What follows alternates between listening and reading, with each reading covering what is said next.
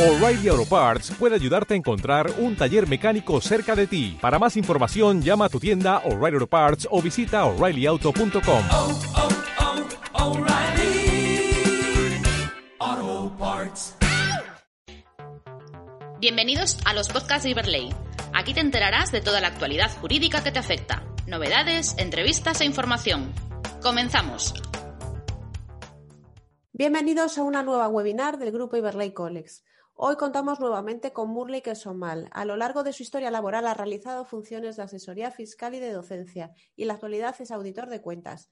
En esta webinar nos expondrá todas las claves del cierre fiscal del impuesto de sociedades 2020 en el ámbito de las Islas Canarias. Damos paso a Murley. Eh, buenos días a todos, muchas gracias por la asistencia y agradecer al grupo Iberley Colex que me haya invitado a estar un rato otra vez con todos ustedes.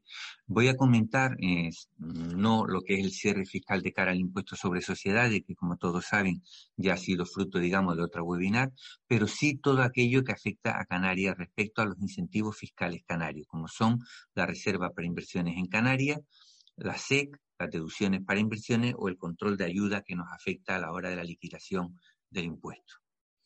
Son las cuatro cuestiones que voy a tratar en este momento. Obviamente no voy a tratar el 100% de la normativa que regula ni la Reserva para Inversión en Canarias RIC, ni las deducciones en Canarias, ni la Zona Especial Canaria, porque eso sería imposible en este intervalo de tiempo, pero sí voy a intentar comentar de una forma al menos lo más bastante somera, pero práctica, las modificaciones que se han producido tanto desde el año 2015 como las que se produjeron en el año 18 correspondiente a este tipo de incentivos fiscales.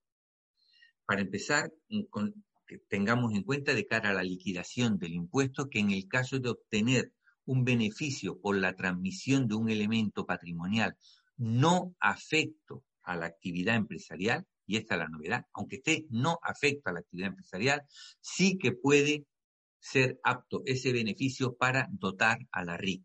Es verdad que hay que cumplir unos requisitos, quizás el más importante es que haya generado renta al menos un año dentro de los tres anteriores a la fecha de transmisión. Por ejemplo, yo tengo un, local alquilado, yo me dedico a la asesoría fiscal mi sociedad, el local no está afecto a la actividad económica, lo vendo, tengo plusvalía, ¿puedo dotar RIC por ese beneficio? Sí. ¿Por qué? Porque en uno de los últimos tres años ese local estuvo alquilado. ¿Eh? No me vale si no hubiese habido, digamos, ningún beneficio. Yo había comprado un local y lo tenía vacío. En, ese caso, no me vale para dotar nueva RIC. Se amplía la materialización en suelo, en zonas comerciales que sean objeto de rehabilitación y también en elementos de transporte interno. Recordar también que eh, desde el año 2015 se permite la materialización de la RIC en creación de empleo ¿eh? y por lo tanto hasta un 50% del importe de la dotación. Estas son, digamos, las modificaciones más importantes al respecto. Desde el punto de vista, estoy comentando las que hacen, las que afectan a la liquidación del impuesto. Es verdad que el año 2020 no ha sido un año en la mayoría de las empresas muy proclive a la creación de empleo, sino todo lo contrario, pero tenemos que tener en cuenta porque recuerden que la matriculación de RIC en creación de empleo se ha de mantener durante un plazo de tres años. Por lo tanto, es una cuestión que tenemos que tener en cuenta porque puede darse el caso, bien de algunas que lo hayan creado, pero otras que no lo hayan mantenido tres años y nos veamos obligadas a regularizar dicha RIC. Recordar que desde el año 2015 se permite también materializar la RIC en instrumentos financieros, ¿eh? emitidos, digamos, por entidades financieras. Esto hasta ahora no había tenido lugar en Canarias, pero ya en el año 2020 han nacido algunas entidades, o tanto fondos de capital riesgo como sociedad de capital riesgo, que están permitiendo materializar la RIC por esta vía, ¿eh? con lo cual es importante saberlo para poder aprovecharnos de esta ventaja fiscal. En cuanto al tema de los activos fijos, recordar que si nosotros tenemos un elemento afecto a la RIC y lo vendemos antes de cumplir el plazo de cinco años, estábamos obligados a mantenerlo, con anterioridad a la modificación que se produjo hace unos años, tendríamos que reinvertir el importe total, digamos, del bien que habíamos sustituido. A mí me costó una máquina en 100, la he tenido cuatro años, la vendo ahora en 60 o 70, pero tengo que reinvertir 100 Con la nueva modificación, no, lo que tengo que reinvertir es solo el valor neto contable, es decir, si llevaba cuatro años y llevaba 40 amortizados, ahora solo tengo que reinvertir 60, lo cual es una gran ventaja porque no estaríamos incumpliendo el requisito inicial y necesitaríamos una menor inversión. Esto es muy importante, sobre todo para empresas industriales que constantemente están renovando su maquinaria, sus instalaciones. Y además ya se nos dice de una forma expresa, porque antes no estaba recogido en la norma, que esta reinversión ha de hacerse en un plazo de seis meses.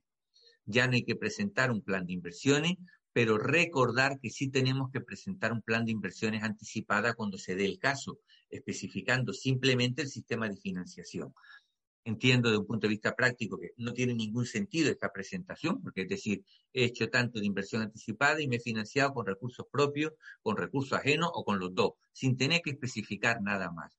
Pero sí es importante una cuestión formal que hay que hacer porque la administración tributaria está intentando eliminar aquellas inversiones anticipadas realizadas por el mero hecho de no haber presentado esta comunicación conjuntamente con el impuesto sobre sociedades.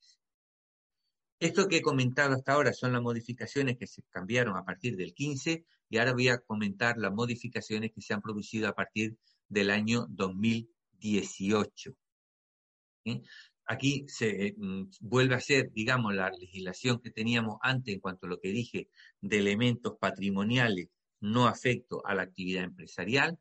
¿eh? Eso sí que vale, pero además hay una modificación importante y es que un elemento que se hubiera utilizado como materialización de RIC y aplicado a una dotación del año 2006 o anterior, puede ser susceptible de valer como materialización nueva de RIC a otra empresa en este momento. Es decir, yo compré un local en el año 2007, lo afecté a la RIC del año 2004 y Ahora vendo ese local a un tercero, he cumplido todo el plazo de mantenimiento, no tengo ningún problema.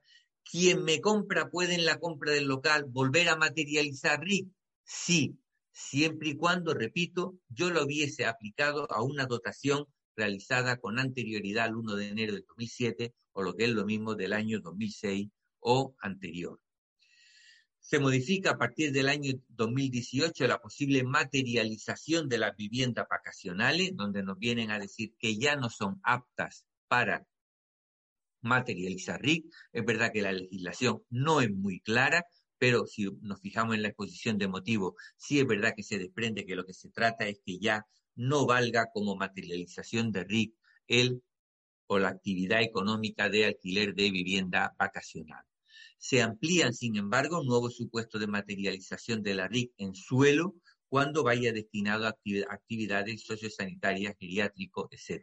Recuerden que la materialización en suelo, a diferencia del resto de las materializaciones, no se ha de mantener cinco años, sino un plazo de diez años. ¿eh? Esto es importante tenerlo en cuenta. Hubo un error en cuanto a la materialización en aplicaciones informáticas porque se copió, como ven en la transparencia, lo que hace referencia a los derechos de propiedad intelectual y por lo tanto la materialización en aplicación informática en estos momentos no sería apta para materializar la RIC. En cuanto a la sustitución de activos ya la he modificado, ya la he comentado, perdón y dos modificaciones en la RIC importantes que han aparecido en el año 2020, pero a finales del año 2020, pero que además son de aplicación al impuesto del 2020, es la primera de ellas que se amplía la RIC anticipada hasta el año 2021. Esto significa que si yo he invertido en el año 2020 y no tengo RIC que materializar, puedo utilizar esta inversión como una RIC anticipada para el año 2021. Esto en principio no se podía, ya que la RIC anticipada estaba aprobada con una vigencia hasta el 31 de diciembre del 2020. Luego esto es importante tenerlo en cuenta en la liquidación del impuesto para aquellos que tengan un exceso de inversión, saber que lo pueden aplicar como RIC anticipada. Recuerden que conjuntamente con el impuesto han de aportar un escrito, una comunicación diciendo que me acojo a este incentivo de RIC anticipada. Y quizás el cambio más importante desde el punto de vista práctico de cara a la reserva para inversiones en Canarias es la ampliación del plazo de materialización de la RIC en un año. Es decir, la RIC dotada en el año 2016 teníamos plazo para materializar hasta el 31 de diciembre del año 2020 y aquellos que no lo hubiesen hecho tendrían que haber regularizado en el impuesto del 20, que es el impuesto que vamos a liquidar ahora en julio del 21, es decir, justo lo que nos está afectando en este momento, pero sin embargo, debido a la situación de la pandemia que estamos viviendo y que vivimos sobre todo en el año 2020, la Administración ha prorrogado ese plazo un año, es decir, la dotación del 16 tenemos de plazo para materializar hasta el año 2021. ¿eh? Esto es una gran ventaja porque esto significa que muchas empresas que aunque no hubiera habido pandemia no solían materializar el 100% de su RIC y regularizaban la parte no materializada, al menos en el impuesto que haremos ahora en julio del 21, no tendremos que hacer ninguna regularización correspondiente a la RIC del 16, con lo cual, aun cuando no tengamos pensado invertir, lo podremos regularizar en julio del año 2022, cuando hagamos el impuesto del 2021. En cuanto a las deducciones, recordar que desde el año 2015 se aprobaron en Canarias nuevas deducciones por inversiones en el territorio de África Occidental o por actividad de exportación de un 15%, lo cual es importante tenerlo en cuenta, eh, siempre obviamente que se cumplan los requisitos de que estas inversiones se realizaran, perdón, que después de realizar estas inversiones en el plazo de un año se realizaran actividades económicas en estos países y que al menos la participación fuera de un 50% en dicha filial. Esos son, digamos, los requisitos más importantes. Recordar que sigue existiendo la deducción por inversión en Canarias, de todos conocido, que es de un, esto ya viene desde el siglo pasado, por decirlo de alguna manera, desde finales del siglo pasado, donde tenemos derecho a, a deducir un 25% por las inversiones que hagamos en el inmovilizado material en bienes afecto a la actividad económica, pero la novedad donde está en que desde el año 2015 que se produjo esta modificación, con anterioridad, si no aplicábamos esta deducción por inversiones en un plazo de cinco años, la perdíamos y ahora se ha ampliado para poderlo aplicar hasta 15 años. ¿eh? Repito, la deducción del 25 es la misma que teníamos antes, repito, desde finales del siglo pasado, pero el plazo de aplicación de esta deducción se ha ampliado de 5 a 15 años. En cuanto a las deducciones por inversiones en producciones cinematográficas, recordar que son las mismas que teníamos, incrementadas, y son también las mismas que existen en el resto del territorio nacional, incrementado en 80 puntos porcentuales. Yo ya venía diciendo, y no es que me quiera robar ningún mérito, pero es verdad que esto lo dije hace tiempo, cuando cambió en el año 2015 y en Canarias respecto a las deducciones cinematográficas, en vez de poner que se incrementaba un, 80%, se incrementó la cantidad en valor absoluto, es decir, en Península el límite estaba en 3 millones y en Canarias en vez de poner un 80% más se puso 5,4, que es un 80% más, es cierto, pero ¿a qué da lugar esto? A que cuando haya un cambio de esos 3 millones, como ha ocurrido ahora en el resto del territorio nacional, resulta que en Canarias se han olvidado de Canarias el legislador y esto no lo ha incrementado. Con lo cual ahora nuestra aplicación en la deducción por inversión en producciones cinematográficas, en este aspecto concreto, no digo en otro, ¿eh? estamos, digamos, o la ventaja fiscal que tenemos es inferior a la que existe en el resto del territorio nacional.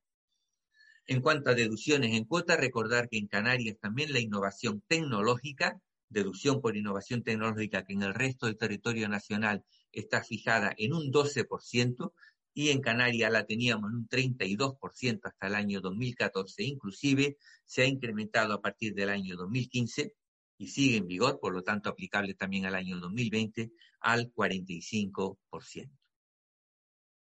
En cuanto a la SEC, en el caso de liquidar impuestos de entidades SEC, recordar que se modificó la base imponible que puede tributar al 4% a partir del año 2015 y por lo tanto aplicable también al año 2020, de tal forma que hasta 1.800.000 euros de base imponible, sí es verdad que se tributa el 5%, pero si la base imponible, perdón, al 4%, pero si la base imponible fuera superior al 1.800.000, esa como regla general, ha de tributar a la escala general, es decir, al 25%. Ahora bien, por cada empleo que haya creado la entidad SEC por encima de lo que la ley le exige de forma obligatoria, que son cinco en las islas de Gran Canaria y Tenerife o tres en la restante, podrá incrementar ese millón ochocientos mil en quinientos mil euros más. Es decir, si yo tengo seis empleados en la isla de Gran Canaria, puedo pagar al 4% una base imponible hasta dos millones trescientos y el resto iría al 25.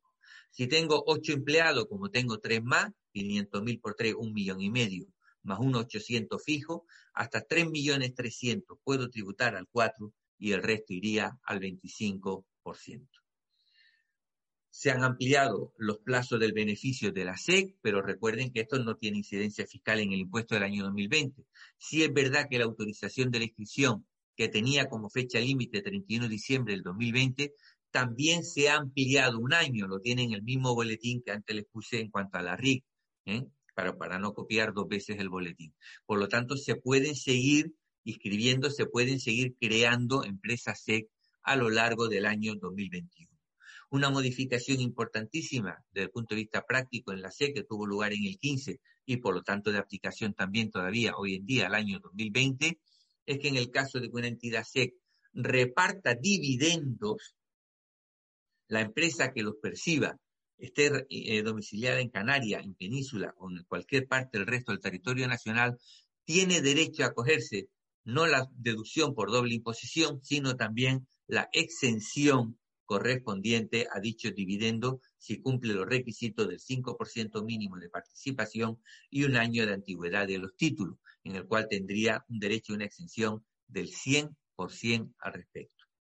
Y por último, comentar lo que es el control de ayudas, que tenemos que cumplimentar un modelo, el modelo 282 en Canarias, donde, como ustedes saben, tenemos que expresar en ese modelo, por decirlo de alguna forma muy simple,